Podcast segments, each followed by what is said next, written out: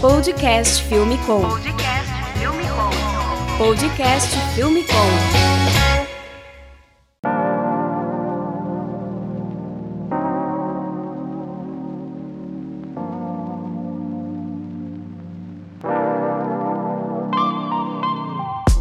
Olá, ouvintes, bem-vindos a mais um podcast Filme Com.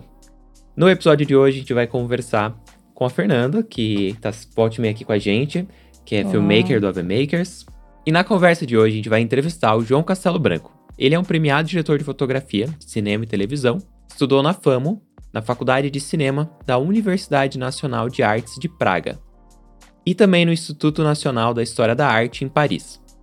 Fotografou diversos filmes que estiveram em alguns dos principais festivais nacionais e internacionais. Recentemente dirigiu a série Contra Capa, licenciada para o EXN, e o longa-metragem argentino La Chancha. Seja bem-vindo à nossa conversa, João. Olá, tudo bom? Tudo ótimo por aqui. Tudo bem, João? Tudo bem.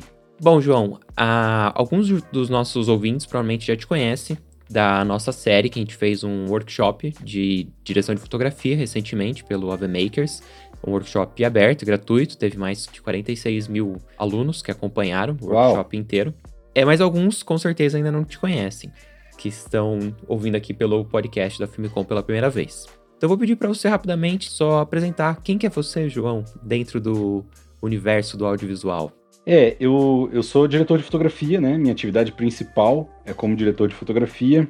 Trabalho principalmente para cinema, mas com esse crescimento do mercado de séries de televisão, tenho feito algumas coisas para séries de ficção, também séries documentais, pensadas para TV, né? Porque é um mercado em expansão, assim, né? E tem sido bacana porque muita gente do cinema tem ido para televisão e tem feito uma televisão com muita cara de cinema, né? Isso se, se vê nas séries, né? Que a gente tem, que vocês têm visto por aí, assim, né? Uhum. A gente vê séries com características do cinema, né? E eu também nesse mesmo processo, assim, né? Mas meu foco de trabalho, assim, é o cinema. E tenho também um trabalho paralelo, assim, que de vez em quando eu dirijo um filme meu. Agora mesmo vou dirigir um curta-metragem. E é isso. Fui muito tempo também, durante muito tempo eu tive uma empresa de pós, né? Eu tive Uhum. uma, uma, uma finalizadora. Então também trabalhei como colorista durante um bom período, assim. Uhum. É, mas sempre foi meio paralelo ao trabalho como com direção de, de fotografia. E à medida que isso foi crescendo, eu fui deixando de pegar trabalhos de cor e, e fui pegando mais de fotografia, né? Que é o que é o que me interessa mais mesmo, né? Uhum. Você começou com fotografia estilo, né, João? Sim, eu comecei, eu comecei a fotografar muito cedo, né? É, meu pai é um fotógrafo amador que gostava muito de fotografia, até tinha um certo uso profissional da fotografia também. Assim, o pequenininho estava dentro do laboratório preto e branco, assim, e, e a- aprendendo com ele. E ainda na adolescência eu comecei a trabalhar com fotografia, assim. Eu fazia, é, ah, comecei fazendo shot, eu fazia teatro e eu comecei fotografando meu próprio grupo de teatro. É, e aí comecei a fazer fotos de grupos de teatro, dança, depois música. E, e aí comecei a pegar uns eventos, casamento, isso ainda na adolescência, assim, com 16 a 17 anos, né? E tive um trabalho, assim, continuei trabalhando com isso. Durante a graduação, eu fiz uma graduação em Ciências Sociais. Eu comecei a trabalhar com um negócio chamado antropologia visual, que na verdade é um documentarismo, assim, né? Uhum. E aí foi assim, fiz um trabalho grande, documental, é, na região de Guaraqueçaba, que foram três anos de trabalho fotografando a região, assim, foi um trabalho bem interessante para a Universidade Federal do Paraná, assim, foi, foi contratado mesmo por eles, Uhum. Enfim. Bem legal. foi um trabalho bem, bem bacana. E aí depois eu senti necessidade de aprofundar, assim, terminando a graduação, eu percebi que eu queria mesmo ir mais para a área da fotografia do que das ciências sociais, né? Uhum. Então eu fiz uma pós em fotografia, é, que ainda tinha uma ligação com as ciências sociais, porque era uma pós chamava fotografia como instrumento de pesquisa das ciências sociais, que era do Milton Guran, que é um grande documentarista, é um grande agitador da fotografia no Brasil, assim, um cara muito importante. É, ele é o organizador do Foto Rio, que é um dos maiores eventos, se não o maior evento de fotografia no, no- no Brasil. É, me aproximei bastante dele e da, e da galera dele, assim, fiz essa pós. E nessa época eu estava me aproximando um pouco mais do cinema, e daí eu fui estudar na República Tcheca. Inicialmente eu fui para lá pensando em estudar fotografia parada. Uhum. E a gente no cinema tem que se referir à fotografia parada como fotografia parada, ou fotografia still, para Uhum. diferenciar uma coisa da outra, né? Aham. E aí, lá em Praga, é uma faculdade de cinema, e eu tava no departamento, eu entrei no departamento de fotografia parada, no departamento de fotografia still. Mas lá dentro eu comecei, eu- bom, aí os colegas todos da escola de cinema, né? Então eu comecei a trabalhar como assistente de câmera, comecei a entrar no mundo do cinema porque eu tava dentro de uma faculdade de cinema. Uhum. E ali eu migrei pro cinema. Foi meio que nesse, nesse ponto, ali em 2005, é, lá em Praga, que eu meio que migrei. Ainda continuei com alguns trabalhos de fotografia. Ainda continuo, até hoje eu faço de vez em quando alguma coisa de fotografia parada. Tenho projetos pessoais, eu publiquei alguns livros. É, tenho vontade ainda, tenho um projeto de livro bem grande que eu quero fazer, que tem inclusive a ver com cinema, sim, mas é, é, eu, eu continuo fazendo fotografia parada, né? Uhum. Eu- eu- até hoje. Mas cada vez menos, e, e foi ali em Praga que eu fiz essa mudança. E também teve um período, esse, esse período ali na graduação, eu comecei a trabalhar como laboratorista. Eu legal. fazia laboratório PB. Eu dava aula de laboratório lá no Solar do Barão. Tinha um labo- Ainda tem um laboratório lá, mas ele era mais bem equipado na época. E depois, quando eu tava em Praga, quando eu morei, na época que eu morei em Praga e depois em Paris, eu trabalhei como laboratorista. Então, eu tirava um- uma grana fazendo isso, assim, né? Então, quando eu, quando eu, eu voltei pro Brasil, foi o come... tava começando esse lance do digital mais forte, assim. Até então eu nunca tinha é, tido uma câmera digital, né? Até eu voltar pro Brasil em 2007. Eu tinha feito alguns trabalhos lá atrás, na época, no, logo que eu entrei na graduação, eu fui uma época estagiário de um museu, do museu da universidade, o Museu UMAI, aquele museu que tem lá em Paranaguá. E lá eles tinham uma Mavica, uma, uma câmera com disquete ainda, e eu fotografava Nossa, o acervo caramba. do, do, do museu com, esse, com essa câmera. Então foi a minha primeira câmera digital, mas assim, muito precária, era um equipamento das primeiras câmeras digitais, assim. Depois eu não tive mais contato com isso e continuei fotografando é, analógico, eu fotografava em médio formato e depois eu comecei a fotografar em grande formato, de negativo. E, enfim, e boa parte. E daí eu nem, eu nem fotografava em pequeno formato, assim, 35mm. É, no final, assim, ali entre 2004 e 2007, 2008, eu fotografava mais em médio formato e grande formato. Então, pra mim, não me parecia, não fazia muito sentido ir pro Uhum. digital, sabe? Voltar a fazer pequeno formato, né? Ou seja, 35mm, Sim. que são o tamanho dos sensores das câmeras é, que tinham disponíveis. Mas nessa época tinha a primeira 5D, né? Que lançou e que foi um, um frisson, assim, na- no mundo da fotografia. E eu acho que a minha primeira câmera fotográfica foi ali 2008, 2009, é, uma DSLR da Sony. Uhum. É a primeira digital, né? É, a primeira digital. Aí depois a, a já, já 2009 a 5D. A 5D2, né? Uhum. Mas até então. E no cinema eu trabalhava em película também. Eu não tive muito a experiência do vídeo, sabe? Porque na Famo a gente fotografava em 16mm a maioria das coisas, assim, sabe? Uhum. Então a minha, a minha entrada no cinema foi pela via do cinema em película também. Então o cinema digital também eu fui começar a fazer já com 5D Mark II, né? É que é quando popularizou bastante, né, o audiovisual para a grande maioria das pessoas, que começou a ficar mais acessível os equipamentos com uma qualidade razoável. É, eu acho que já tinha um movimento de popularização do fazer cinema a partir do final da década de 90 com a mini DV, né? Uhum. A mini DV ela permite uma qualidade razoável, assim, você consegue. Tinha umas tractandas que você colocava na frente para você colocar lente 35mm e coisa e tal, mas é, é e, e ter a profundidade de campo, mas era uma viagem, assim, né? um- um- umas gambiarras. Mas mesmo assim, mesmo usando aquele sensor pequenininho de vídeo, já teve um boom de pequenas produtoras que costumavam fazer vídeo institucional, que tinha esse mercado que sempre existiu, né? É, mas começaram a fazer filmes, né? É, quando eu entrei foi ainda na época da MiniDV, mas ainda você tinha que ter aquele equipamento de captura da MiniDV, que embora não fosse dos mais caros, também não era barato, né? É, Quando veio a, a DSLR, facilitou porque você tira o cartão de memória, espeta no computador, então acho que não só fica fácil para pequenas produtoras, mas do filmmaker independente. O cara que trabalha é ele sozinho.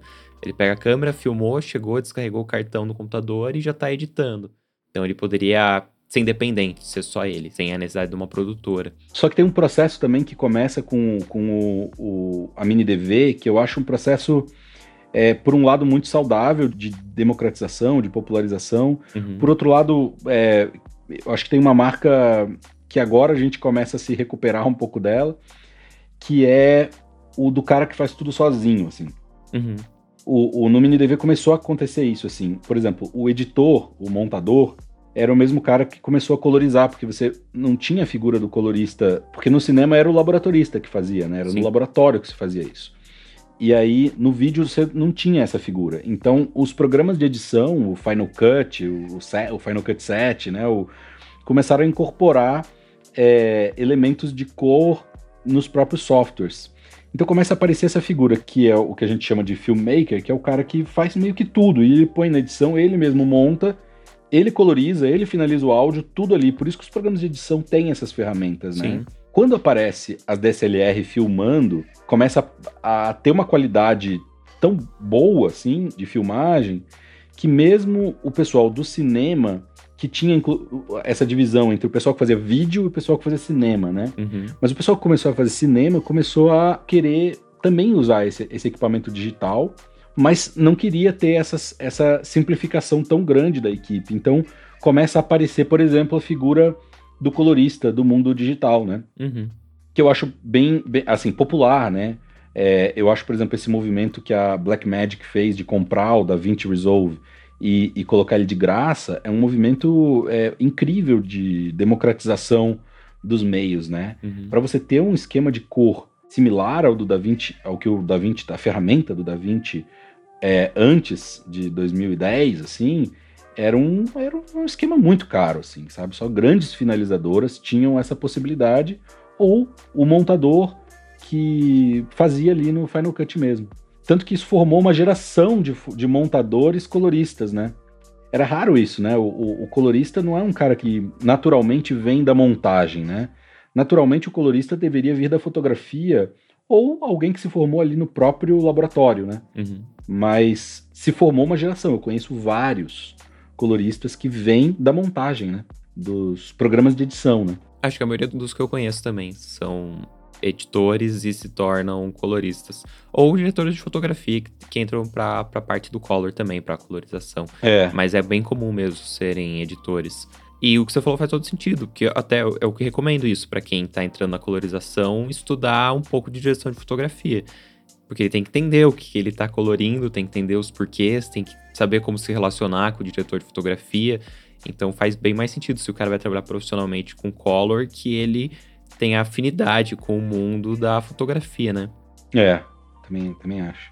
Mas assim, eu tô falando isso, mas eu, eu acho que é, é uma grande. Eu não gosto de falar em evolução no sentido linear, né? Como se as uhum. coisas andassem para frente, mas é, que eu acho que não andam exatamente. Às vezes a gente retrocede também. Mas tem um esse processo de democratização eu acho muito positivo assim que as DSLR trouxeram, sabe?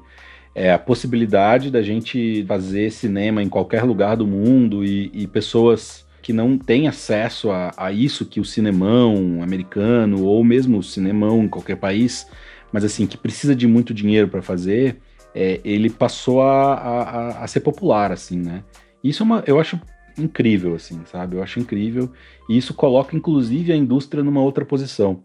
A indústria teve que se adaptar a isso, porque é, tem um cara muito legal. Ontem ele fez uma live, chama Bradford Young. Ele fez uma live junto com a Reed Morano. E eu vi ele falando uma vez sobre isso que eu achei muito legal. Ele, ele fala: ó, o cinema hollywoodiano ele tem que se espertar.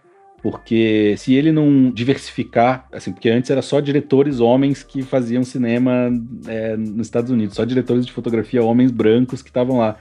E se você não diversificar isso, as pessoas estão conseguindo fazer os seus filmes elas não vão querer mais ver esses filmes. Uhum. E eu acho que tem acontecido isso, né? Tem acontecido, só basta ver o último Oscar, né? Que ganha um filme coreano, né? Uhum. E então, quer dizer, isso tem acontecido no cinemão mesmo, né? Eu vejo os, os, os desenhos animados que as minhas filhas veem hoje são muito melhores a qualidade e as discussões que tem dentro dos desenhos do que eram na minha infância. É verdade. É. É, eu, eu, por exemplo, eu acho a, a, a Emília e a Manuela, elas veem Barbie, elas adoram o desenho da Barbie, uma, uma Barbie que é blogueira. E eu não acho ruim. É impressionante, eu nunca imaginei que eu fosse olhar um desenho da Barbie, da Barbie. A Barbie é o, é o estereótipo da loira norte-americana, consumista e coisa e tal. E não é assim o desenho. Tipo, tem um protagonismo da, da feminino, ela é uma blogueira, ela gosta de publicar as coisas, ela, ela faz discussões, ela é bacana, ela tem os dramas da família.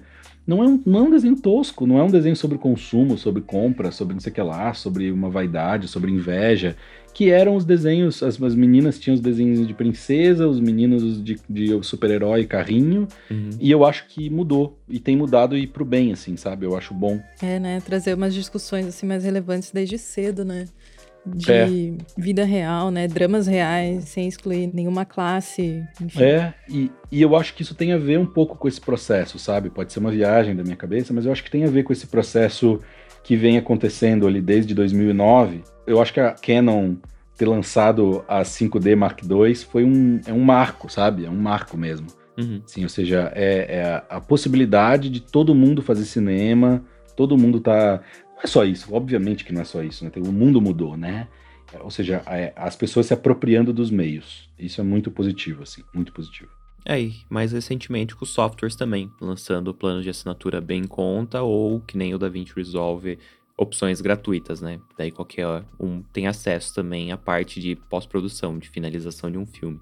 Exato. E o legal do, da que a gente estava falando da DSLR é que não popularizou só o cinema, mas várias outras formas de produzirem audiovisual ficaram acessíveis. Que nem, por exemplo, produtos comerciais mesmo, de marketing, mas marketing para pequenas empresas ou profissionais individuais que antes ficaria caro contratar uma produtora para fazer uma campanha em marketing em vídeo, ou então conteúdo pessoal mesmo, como a gente faz o nosso canal do YouTube, que várias pessoas fazem no formato de blog no, no YouTube, de ter uma câmera e filmar o próprio conteúdo, às vezes um monólogo, uma conversa ou uma sketch que se faz através de um orçamento baixíssimo e às vezes pouca equipe não seria possível antigamente. Parte por causa da democratização dos equipamentos e dos softwares, mas também por causa da internet, né? Do, da vinda do YouTube e outras plataformas assim que criaram janelas. Porque não adianta também você só ter o equipamento para produzir, mas não tenha quem assista. Então a gente teve com o tempo uma democratização das duas coisas.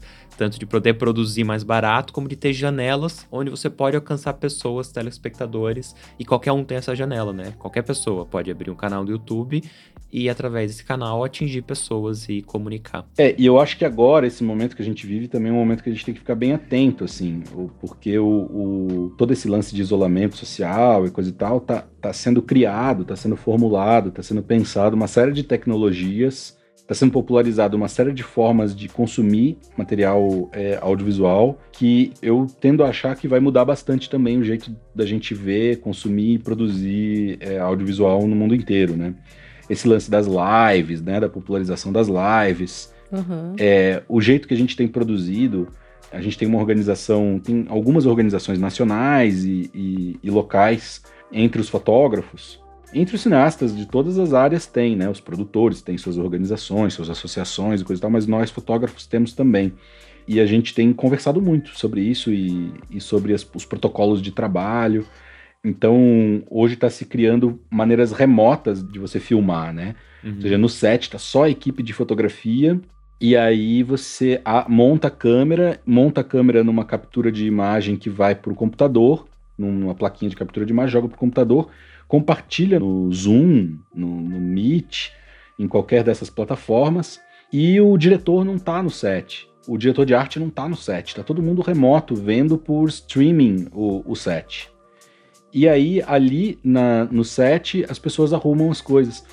Isso me coloca a pensar sobre o que, que vai ser da equipe de cinema depois disso, né? O pessoal tem feito publicidades com uma equipe inimaginável até alguns meses atrás, antes do quatro meses atrás, antes do Covid. Uhum. É importante dizer isso, porque no futuro eu não sei como é que vai ser, né? Mas a gente está gravando esse podcast no meio de uma pandemia de Covid-19, né? Eu espero que quando nossos netos escutarem esse podcast, eles nem saibam. Nossa, aquilo que aconteceu eu nem sabia. Que é. não, não se repita, seja algo lá do passado. Isso vai ser lembrado igual a gripe espanhola, cara. É tipo, gerações, assim, a gente vai morrer, nossos netos vão morrer e as pessoas ainda vão falar, ah, teve aquela época lá do Covid-19, do coronavírus, sei lá o quê. Mas Marx de aquela época, isso que eu tô querendo dizer. Eu vi uma ah, vez sim. um sketch, tipo, o cara aparecia E, e, tipo, 10 anos depois ele acordava e ainda tava na pandemia. Tipo, ah, já estamos no décimo ah, ano não. de quarentena. não, não, não tem chance, acho que não. Esperamos é... que não. Né? Mas enfim, eu me pergunto sobre o que, que vai ser a produção audiovisual depois disso, né? As equipes depois disso. É, eu tenho visto as pessoas falarem muito é, desde o pessoal da publicidade, falando, putz, será que a gente vai conseguir emplacar equipes do mesmo tamanho depois? Porque as produtoras, as, a, a, as agências estão vendo que é possível produzir coisas com certa qualidade, assim, com uma equipe muito reduzida e todo mundo fora do set, assim, sabe? Como é que vai ser produzir isso depois? Não sei, fica essa questão, né? A gente não sabe, mas ó, essa pergunta vai aparecer tá aparecendo já. Essa conversa sobre o Covid é bem interessante e é importante, mas o tema principal que a gente queria discutir nessa conversa hoje é indo mais para a área de direção de fotografia, de composição, dramaturgia, enfim. A, a, vamos falar um pouquinho agora sobre a parte estética do filme. E a, a gente queria levantar, uma das propostas que a gente tinha para essa conversa, que eu acho que é bem legal, é para conversar sobre o mapa de dramaturgia visual. É, para quem não sabe ainda, esse é um mapa, é uma, é uma abstração sobre a, a composição da imagem criada pelo próprio João Castelo Branco. A gente compartilhou no nosso blog um PDF escrito por ele que sintetiza essas ideias. Embora seja um assunto bem complexo, a gente tá, tem no portal também uma aula em vídeo e dá para dá para discutir sobre horas sobre esse assunto. Mas a gente queria sintetizar um pouco pro, pro telespectador para entender um pouquinho qual que é a ideia dessa, desse mapa, qual que é o objetivo dele e como isso se relaciona com a fotografia de um filme. João, acho que a primeira coisa que eu queria te perguntar é, é o, o que, que seria é, essa ideia desse mapa? Então, eu sempre gostei muito da obra de um cara chamado Ansel Adams. É um fotógrafo dos Estados Unidos, ali que começou a fotografar talvez na década de 40, 50, mas foi longe, assim, né? Acho que, ele, acho que ele morreu na década de 90, se eu não me engano, ou até nos anos 2000 já. Mas o Ansel Adams, ele sistematizou pela primeira vez, de uma maneira profunda, assim, o conhecimento fotográfico. E eu gosto muito do jeito que ele sistematizou as coisas. Nas minhas aulas, eu me remeto muito a, essa forma de sistematizar criada pelo Ansel Adams. Nessa história de sistematizar, ele pensou, bom, quais são os critérios que eu vou usar para sistematizar essas coisas? Então, ele criou um, um, conceito que ele chama de visualização. Ele tem uma trilogia que chama câmera, é, o negativo e a cópia, que eram os três processos que você tinha que fazer para chegar numa fotografia, né? Uhum. Você tinha que ter um equipamento, a câmera, você fazia um negativo e o negativo depois você fazia uma cópia. Os três livros, a trilogia, conhecida como a trilogia do Ansel Adams, eles começam, o primeiro capítulo chama visualização. Um é visualização de tons em imagens, que é sobre o negativo, o outro é visualização, sei lá do que. Cada um é visualização na câmera, visualização no negativo e a visualização na cópia, né? A ideia. E o que, que ele chama de visualização? Ele vai falar nos três textos sobre um processo do fotógrafo, que é um processo contínuo de aprendizado do fotógrafo, que ele vai dominar a técnica para conseguir imaginar uma imagem e pensar o que, que ele precisa, qual caminho ele precisa para concretizar aquela imagem em termos técnicos. Né? Uhum. O, o Ansel Adams diz: todo fotógrafo que eu conheço que produz boas imagens, de alguma maneira mais intuitiva ou mais racional, tem um processo mental anterior de produção da imagem. Esse processo eu chamo de visualização. Tendo isso em mente, é, quando eu fui para o cinema, é, para mim me parecia muito difícil, é, logo no começo, expressar em termos visuais, em, em, em, elementos fotográficos, em que lente eu uso, que câmera eu uso, como eu faço um movimento, como eu ilumino, questões que são muito subjetivas, que são da ordem da dramaturgia. Muito se fala, assim, é muito comum você escutar essa coisa da linguagem fotográfica ou da linguagem cinematográfica. É, sim, dá para pensar em linguagem, mas você pensar em linguagem em, em termos de, de, vocabulário, de léxico, é muito complicado, assim, você não tem um ABC do cinema, né? Você não, não tem. Agora, o que existe na dramaturgia, quando a gente discute dramaturgia mesmo, no teatro ou no cinema, a gente fala em estruturas, né? Ou seja, a gente pode falar numa estrutura do roteiro em três atos, numa estrutura, é, enfim, é, de, de clímax, é, construção de personagem, a gente está falando em estrutura dramatúrgica. Agora, como que isso se aplica à fotografia? E aí, o que me vem à cabeça? Bom, como que o Ansel Adams fez isso? O Ansel Adams criou é, formas, por exemplo, como que eu vou descobrir a, a, maneira que eu exponho? Então ele criou um sistema de zonas de cinza, onde o fotômetro indica o cinza médio. E aí, cada é, espaço da zona, que ele criou o sistema de zonas, é um stop. Então, quer dizer, se a zona, é, se a, a zona zero é o branco, é, é, é, é, o, é o preto da cópia, né? A zona zero é o preto da cópia. E a zona 10 é o branco da cópia. Então, a zona 5 cai o cinza médio. E aí você consegue pensar a maneira que você quer expor. Uh, você não tem que expor da maneira correta, você tem que expor na zona que você quer. Então eu quero colocar a pele do figura na zona 7, ou na zona 6, mais comum, assim, né? A pele de uma pessoa branca na zona 6.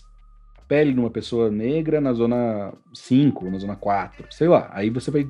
São decisões estéticas, mas baseado em um critério objetivo. Então, fazendo filmes, o que eu saquei é que eu tenho critérios. Eu tenho critérios. Que critérios são esses? Então, se esses critérios são meio intuitivos, vamos tirar da intuição e vamos trazer eles para o palpável, para o que é possível de eu controlar. Tem coisas mais subjetivas, coisas mais objetivas, mas, por exemplo, uma coisa que se sabe, que, se é, discutir, que é discutido, que tem bastante bibliografia, inclusive, sobre isso, é a relação entre índice de contraste da cena e dramaticidade. Isso existe uma relação clara, ou seja, você quer um filme, se você olha na história do cinema mesmo, você vai ver os filmes de suspense, as cenas mais tensas, elas têm sombras mais profundas, ou seja, sombras menos compensadas. E é uma questão, em qualquer planejamento de cena de qualquer fotógrafo no mundo, vai aparecer lá o índice de contraste. Então as pessoas estão pensando, eu tenho um contraste é, de um stop de luz entre a luz principal e a luz que compensa minhas sombras. Eu tenho de dois stops, de três stops, né? É, em geral, esse contraste é medido em quantidade de luz e não em stops. Então, você vai ter, eu tenho um contraste é, de 1 para 2, ou de 1 para 4, ou de 1 para 8, de 1 para 16, de 1 para 32. Ou seja, eu tenho as sombras 32 vezes menos luz do que a, a minha luz principal. Então, esse era um elemento mais fácil. Então, com que critério eu escolho as objetivas? Qual o critério que eu uso as objetivas?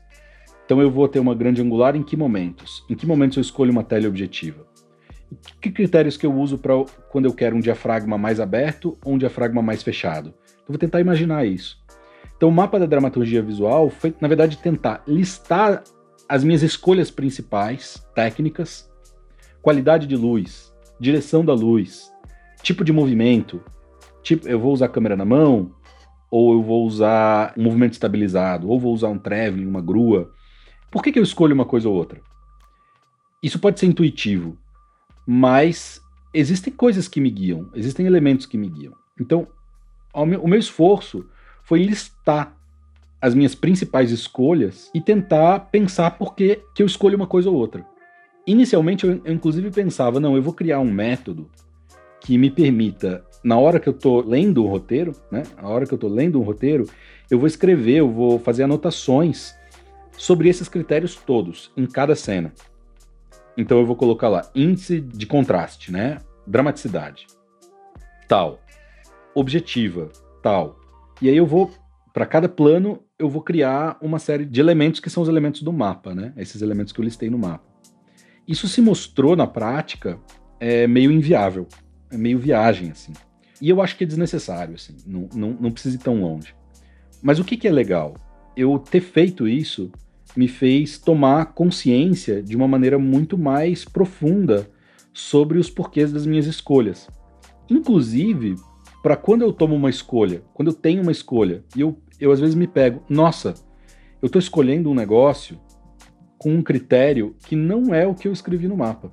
Isso me faz deixar o mapa mais complexo, mais interessante. Eu volto no mapa, o mapa é um negócio que está em construção constante, assim, ou seja, eu volto lá e falo, não, aqui eu tenho que relativizar um pouco isso. Por exemplo, no mapa que está lá, eu falo sobre a escolha das objetivas. E eu tenho um critério que é sim o meu critério principal para escolher as objetivas, é, entre uma distância focal e outra, que é a relação com o espaço. Ou seja, uma grande angular me dá uma relação mais ampla com o espaço. Eu consigo fazer um plano mais fechado de um personagem, consigo fazer um plano médio de um personagem, ou seja, da barriga até a cabeça, assim, e eu ainda ter muita presença do espaço. Então, ele é muito bom para eu falar da relação das pessoas com o espaço. Quando eu ponho uma teleobjetiva, eu achato esse espaço. Então, se eu tenho o mesmo plano médio, eu não tenho quase nada de fundo. Então, assim, eu centro muito mais as atenções no personagem e eu tiro a atenção do espaço. Então, me, me parece que a escolha principal entre uma tele e uma grande angular tem a ver com a relação dos personagens com o espaço. E eu continuo achando isso, eu acho que tá aí, tá isso lá no mapa. É, agora, por exemplo, num caso que tem um personagem que está muito longe da câmera e tem um espaço como tipo uma cidade ou uma serra lá no fundo que é importante para aquela cena. Ou seja, um espaço que está muito longe, que está no fundo ou uma cidade inteira que você quer juntar essas coisas, você quer trazer o espaço para dentro do personagem. Então, às vezes, vale a pena você ir para muito longe, botar uma teleobjetiva e grudar o personagem no espaço. É uma outra maneira de fazer o personagem se relacionar com o espaço.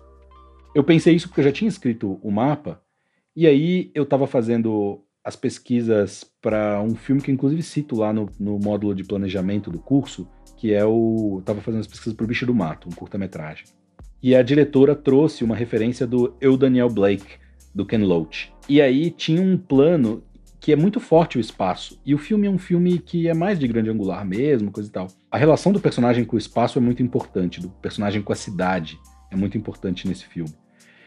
E em alguns momentos ele usa essa estratégia. Em vez de ir com uma grande angular e chegar muito perto do personagem, ele faz o contrário, ele vai para muito longe e usa uma teleobjetiva e achata o personagem na cidade. Isso é um uso da teleobjetiva. Em geral, não é esse o uso. Em geral, é o uso para isolar o personagem no quadro. Então, assim, é, o, o, eu só tô querendo dizer que a partir daí eu fui repensar o mapa. Pensar, não, mas existe um momento em que a teleobjetiva pode ser usada para tensionar mais a relação do personagem com o espaço e não isolar. Então, isso vai ficando mais complexo. Quer dizer, ele não pode ser uma verdade absoluta para eu usar e ter que usar e me forçar a usar. Mas assim, como um método que eu uso para que as escolhas sejam mais conscientes. Inclusive, para que o espaço para o improviso e para a intuição, eles sejam mais fáceis também.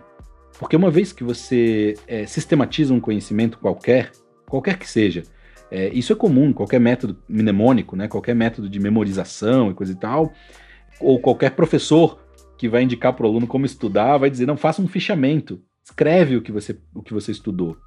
Ou seja, quando você sistematiza de maneira escrita as coisas, você também consegue mais facilmente incorporar esse conhecimento e depois isso se torna orgânico. Uhum. Então, eu não preciso pensar muito sobre quais são os elementos que me fazem escolher uma teleobjetiva. Na hora que eu tiver que usar a teleobjetiva, ou quando eu leio o roteiro e eu falo, puta, esse plano é um plano de tele eu já tô falando dessas coisas, entende? Tipo, eu já absorvi esse conhecimento, eu já, ele já tá em mim, é, ele vira do corpo, né?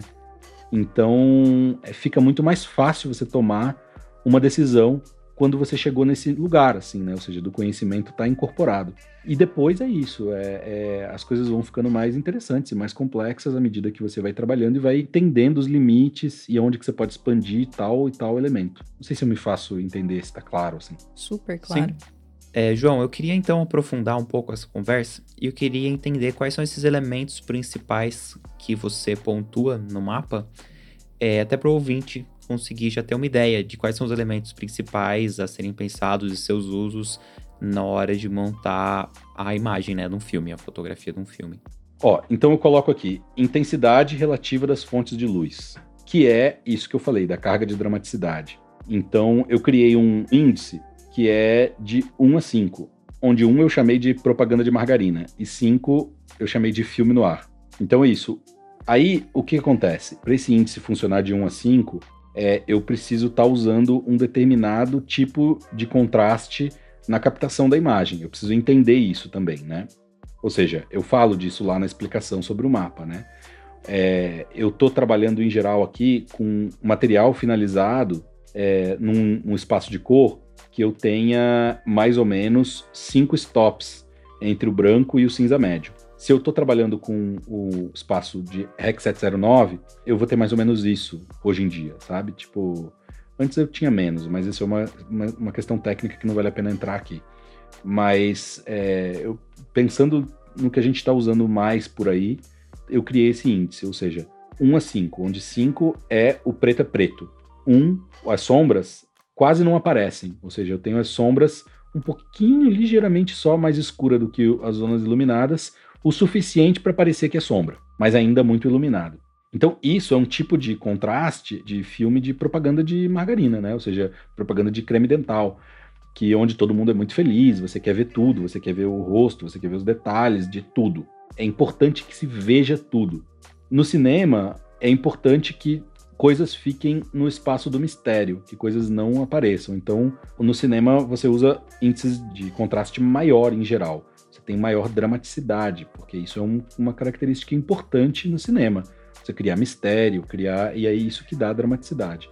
Então, o 5 seria preto é preto, ou seja, sombra é escuro, que é tipo é isso, é filme no ar. Pense num filme de suspense que você vê só um trecho do rosto iluminado com uma luzinha e coisa e tal. Então, esse é o índice de intensidade relativa das fontes de luz que dá a carga de dramaticidade. Depois eu coloco tipo de tensão dramatúrgica. Aqui é mais subjetivo, porque eu não tenho um critério único mas qual é a ideia aqui? Isso eu também faço, meio que intuitivamente a gente acaba fazendo. É, eu tento adjetivar a tensão de um determinado plano. Na verdade, na leitura do roteiro, é, você ainda não tem uma decupagem do diretor. Mas o roteiro, ele meio que indica possibilidades de plano. É, o personagem entra pela sala e senta, toma um café, pega o telefone, faz uma ligação. Ou seja, quando eu estou descrevendo o personagem entra pela sala, eu estou vendo um plano aberto da sala. Quando ele se senta, eu já vejo um plano mais fechado dele se sentando na mesa. Quando fala ele pega o celular, eu estou vendo um detalhe do celular. Faz uma ligação, eu estou vendo um plano fechado dele fazendo uma ligação. Então a gente meio que faz uma decupagem nossa, os fotógrafos, eu, eu faço pelo menos uma decupagem minha do roteiro só para conseguir pensar. Depois, quando chega a decupagem do diretor, pode estar completamente diferente nessa, mas eu já tenho elementos para pensar a decupagem dele. Então, aqui em tipo de tensão dramatúrgica, eu vou fazer isso com cada elemento da cena. Ou seja, eu vou tentar adjetivar esses elementos. E aí é assim: é um momento, é tranquilo, é agitado, é nervoso, é um suspense, enfim. Eu também tenho que listar as características ambientais que eu, eu coloquei ali: ambiente, clima e tempo. Ou seja, é de dia, é de noite, é no meio da tarde, é no final da tarde, é, tá frio, tá calor, tá nevando. Tudo isso, essas características ambientais vão ser também importantes para eu construir a cena depois. Aí eu vou colocar ali direção da luz. A direção da luz, a primeira coisa que eu vou pensar é assim: a luz é fluida ou reversa? Ou seja, a luz ela vai estar tá chegando junto com o movimento dos personagens ou contrário aos movimentos dos personagens. Isso vai ser muito difícil eu poder escolher exatamente, porque, em geral, quando você faz as pesquisas de locação, a locação tem um jeito, ou seja, tem uma porta, tem uma janela, e aí, se eu estou trabalhando com locação, depois vai ter a mise-en-scène, ou seja, o movimento dos personagens e os movimentos de câmera possíveis de se fazer dentro desse ambiente e eu vou ter que me adaptar a isso. Né? Então, mas é legal eu, eu anotar isso, como eu gostaria que, que a luz chegasse na cena, por que lado eu gostaria que a luz chegasse na cena, porque depois eu posso conversar isso com o diretor, eu posso conversar isso com, a, com o diretor ou diretor de arte, e aí a gente pode chegar num. Às vezes eu tenho que, por exemplo, tapar uma janela e colocar a janela do outro lado da cena e não mostrar essa janela, porque ela é fake, né? Uma janela só de luz eu, eu crio uma, uma luz para aparecer uma janela, a gente ensina a fazer isso lá no curso também, é, porque não me interessa o lugar onde vem, de onde vem a luz. Mas nem sempre a gente consegue fazer isso. É, não está exatamente escrito aqui, mas eu até acho que eu vou mais um elemento para melhorar. Ângulo da fonte de luz principal. Isso também a gente discute lá no curso de luz. O ângulo que a luz está em relação ao personagem. Uma luz bem clássica, de 45 graus, que faz aquela sombrinha, né, que não está nem frontal, ou não, é uma luz frontal, que eu quero acabar com qualquer sombra, qualquer volume. Como que eu quero esses volumes? Enfim, daí eu vou pensar o ângulo da luz. Depois eu vou colocar qualidade da luz, se é dura ou suave. essas coisas vão ser motivadas, tanto a direção quanto a qualidade, por aquelas adjetivações que a gente fez. Motivações ambientais, tensão dramatúrgica, que vai me guiar se eu quero uma luz mais suave, uma luz mais dura, uma luz fluida, uma luz reversa, um ângulo tal ou tal para luz, né? Então, aquelas adjetivações que eu fiz vão me ajudar a pensar essas coisas. Se eu pegar e colocar uma luz super quente, é, de temperatura quente, né? É, dura, em cima dos personagens no interior, talvez não me dê essa sensação. Então, esfriar talvez um pouco, é, a, e aí isso vai depender também de uma discussão com o diretor, e enfim, de uma série de coisas. Mas as escolhas estão baseadas em elementos que eu já adjetivei. A colorimetria, né, o que eu falava agora, eu vou escolher uma luz mais fria, mais quente, isso vai é, depender dessas adjetivações que eu fiz ali em cima, de tensão e ambientais. Aí eu coloco aqui relação do personagem com o espaço. Isso vai depender de dois elementos: das objetivas que eu estou usando, que é aquilo que eu discuti agora há pouco, né, que eu falei agora há pouco, e a profundidade de campo, né? Então, isso para mim guia essa escolha é a relação dos personagens com o espaço. Uhum. É muito comum de se falar em filmes de personagem, é, são filmes que você vai mais para teleobjetiva e vai mais para profundidade de campo mais radicais. Esse filme que eu fiz lá na, na Argentina, por exemplo, o diretor queria é, radicalizar isso. É, inclusive, o filme se passa muito dentro da cabeça do personagem. É a interpretação psicológica do personagem sobre os fatos que estão acontecendo que importa. E é tudo muito confuso e muito misterioso, assim. Você não entende exatamente o que está acontecendo até sei lá quanto do filme, mais da metade do filme, você não entende exatamente. Você entende que tem um problema muito grave que acontece com o personagem dele na relação com outro personagem. Você, você vê que é muito grave, que é muito sério, vai chegando num extremo isso, e você não está entendendo exatamente o que acontece. Então, quando isso foi discutido, numa conversa com o diretor, uma coisa que ficou forte, eu falei para ele, eu tenho a sensação de que o que não se vê nesse filme é mais importante do que o que se vê. Então, isso pautou duas questões. Uma é uma carga de um índice de contraste, que a gente falou ali em cima, mais radical. E a outra tem a ver com isso aqui. É um filme do personagem, então a gente vai apostar em profundidade de campo muito radicais. Né? E não é um filme de grande angular em todo momento. Apesar de que tinha um elemento nesse filme que é esse personagem ele está voltando para um espaço da infância dele. Então os lugares são importantes. Então também não era sempre que eu podia ir de teleobjetivo, porque apesar de ser um filme de personagem, é, o que acontece nesse espaço é importante. Mas a profundidade de campo, sim. Então a gente optou por fazer o filme inteiro em diafragma 1.3, 1.2 na verdade, f1.2. Então o filme inteiro foi fotografado em f1.2, t1.3, né? Essa diferença entre f e t está explicada lá no curso, né? Mas enfim, é o diafragma mais aberto de uma lente bem aberta, né? De um, de um set de lentes superluminosos, né? E aí, por fim, eu coloco movimento, movimento e mise-en-scène. Aí eu separo o movimento em dois tipos. São movimentos descritivos ou movimentos diegéticos. Os movimentos descritivos eu chamo os movimentos que não são motivados pelo movimento dos personagens e sim motivados pela descrição do, do espaço, ou de alguma coisa, ou do próprio personagem. Ou seja, eu vou fazer um tilt que começa no pé do personagem, vai subindo e chega no rosto. Estou descrevendo esse personagem. Ou uma pan, o nome pan já é isso, né?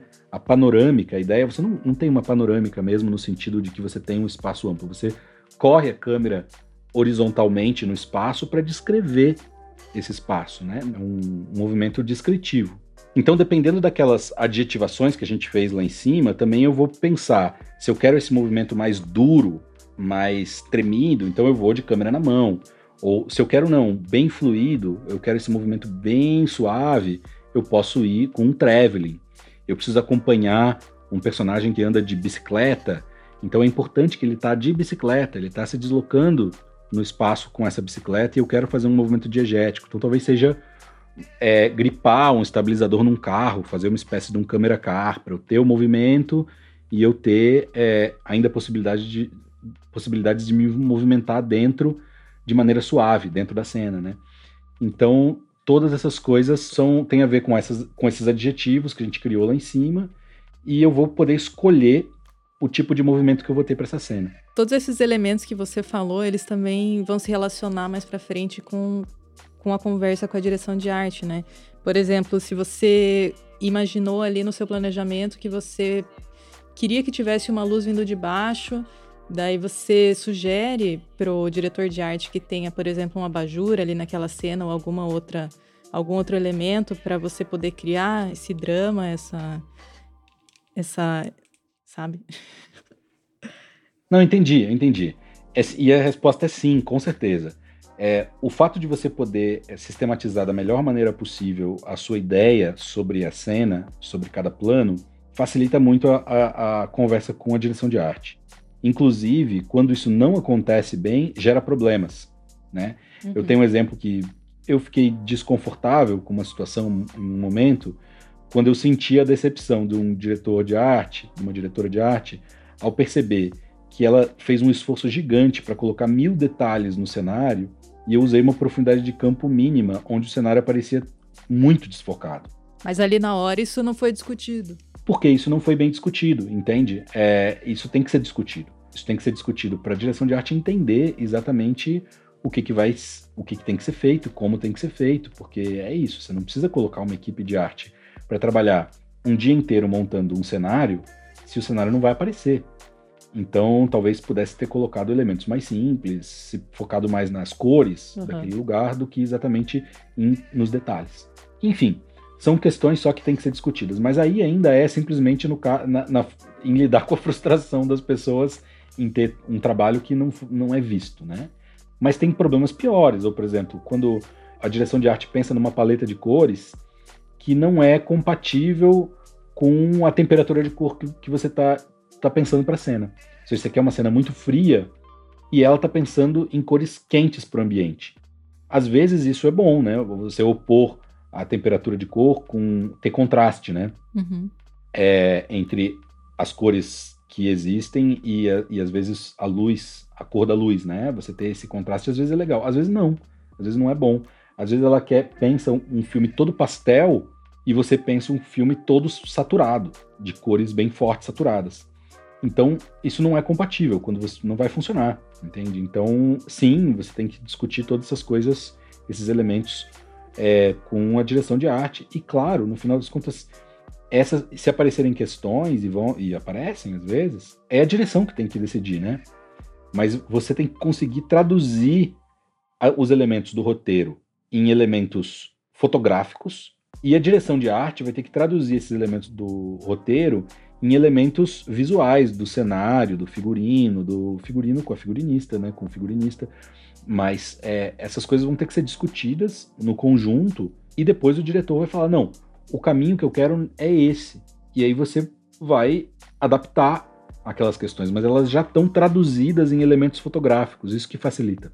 Ô, João, e você teria algumas indicações de referências, pode ser de livros, de filme, mas acho que mais livro nesse caso, né? Tem alguma coisa, não sei, que junte ali o pensamento da fotografia com a direção de arte? Não conheço nada que faça esse link. Não conheço, talvez exista. Bem específico, né? Uhum. É, bem específico, mas interessante. É um tema bem interessante mesmo, assim. Então, eu espero que alguém se dedique a, a, a escrever sobre isso eu tô com muita vontade de começar a estabelecer conversas mais sistemáticas. É, a gente tem até um plano aí, né, juntos, de uhum. tentar. Uhum. É, mas isso ainda é um plano secreto. Vamos ver como que ele se desenrola.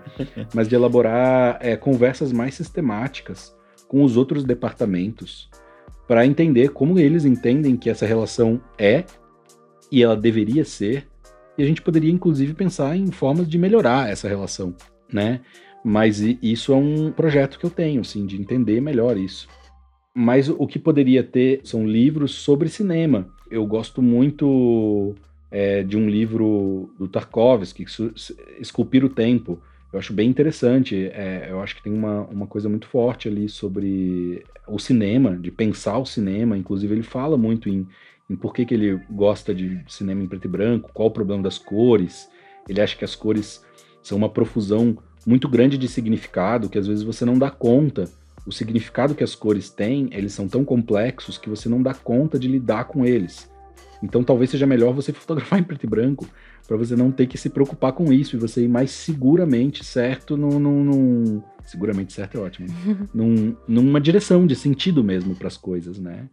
É, também gosto muito de um, de um livro sobre cinema do Zizek, que é um psicanalista tcheco, mas que escreve sobre temas sobre temas aleatórios do mundo assim. Eu acho eu acho um cara muito interessante o Zizek ou Zizek, que o pessoal costuma falar, mas o, o nome em, em, tcheco, Zizek. E ele tem um, um, texto muito bonito sobre cinema, chama Lacrimai Herum, que é um, é um. Ele fala muito do Keslovsky. É, ele fala da trajetória do Keslovsky, ele cita algumas entrevistas grandes com Keslovsky, e ele faz uma, uma filosofia da relação com o cinema e que fala um pouco dessas questões técnicas, assim. Ele fala um pouco do Idziak, que é o fotógrafo do Keslovski, essas opções de usar um filtro verde para falar é lá no Decálogo, que é uma série de pequenos filmes de, do Keslovski, e tem um que é todo verde, que fala de uma relação bizarra com as coisas, um clima meio enjoado. Daí ele usa um filtro verde no filme inteiro, uma luz verde. Então, é, essas questões aparecem. Então, eu acho que, de alguma maneira, são literaturas interessantes. Agora, não é especificamente sobre a relação do fotógrafo com a direção de arte, né? Com o diretor ou diretora de arte. Bom, só reiterando, para quem quiser escutar um pouco mais sobre o que o João Castelo Branco tem para ensinar, a gente tem lá no nosso canal do YouTube uma live que a gente fez recentemente, que a gente discutiu um pouquinho. Era, era uma live de resposta a perguntas dos nossos alunos do workshop, mas a gente tem várias discussões lá interessantes sobre técnica e sobre workflow. Além disso, lá no nosso portal, lá no Makers, vocês encontram uma formação completa de direção de fotografia, com Castelo Branco como instrutor. A gente está produzindo já outros cursos, estamos aqui já na, na concepção das ideias, os roteiros, então em breve a gente também tem mais novidades lá no portal. É, eu queria agradecer muito, João, por essa conversa, por ajudar a gente a entender um pouco mais para que, que serve, como funciona o mapa da dramaturgia. Eu sei que a gente tinha, dava para aprofundar e conversar bem mais, mas o podcast tem um tempo, um tempo limite, né? Um, um tempo de duração. Mas eu acho que com isso já deu para trazer bastante informação, que eu acho que é bem importante, coisa que eu acho bem legal desse mapa, que para quem está começando, começar a saber as, as características da imagem, quais são os componentes que tem, então acho que essa conversa, embora seja curta, ela consegue trazer esses elementos principais que para quem está iniciando às vezes é difícil ele conseguir entender, ele, ele pegar a abstração da imagem, transformar em elementos concretos que ele consiga pensar e a partir desse pensamento tomar decisões. E eu acho que foi bem, bem rico a conversa nisso. É saber da onde começar, né? Porque às vezes a gente fica meio perdido quem tá começando, você não sabe nem por onde começar. É, o, o que pensar. Aham. Uhum. João, então obrigada, eu adorei a aula, sempre bom falar com você. E tô aguardando as nossas próximas gravações dos cursos, tô aguardando ansiosa por eles. Gente, obrigado vocês aí pelo espaço, muito bacana sempre falar com vocês. Eu gosto muito da parceria que a gente fez aí, tem estreitado, acho bem legal. E lembrando que o mapa da dramaturgia visual, para quem assina o portal lá, ele tem lá o PDF, né, para baixar, né? Tem no blog também, a gente deixou aberto. Ah, tem no blog. É, durante o workshop a gente postou no blog para tanto para quem estava acompanhando o workshop, como algum outro leitor do blog que quisesse se aprofundar. Bom, então melhor ainda, tá aberto para todo mundo, pode baixar lá o, o, texto, né? Exatamente. Eu vou deixar aqui para quem está vendo na página do da Filmicon, do podcast, eu vou deixar o link para vocês conseguirem baixar, mas vocês acham também facilmente ali pelo blog avemakers.com.br/blog. Legal, gente. Obrigadão. Obrigado você. Valeu, João. Até Obrigado aos ouvintes também. Até a próxima. Podcast Filme Com. Podcast Filme Com. Podcast Filme Com.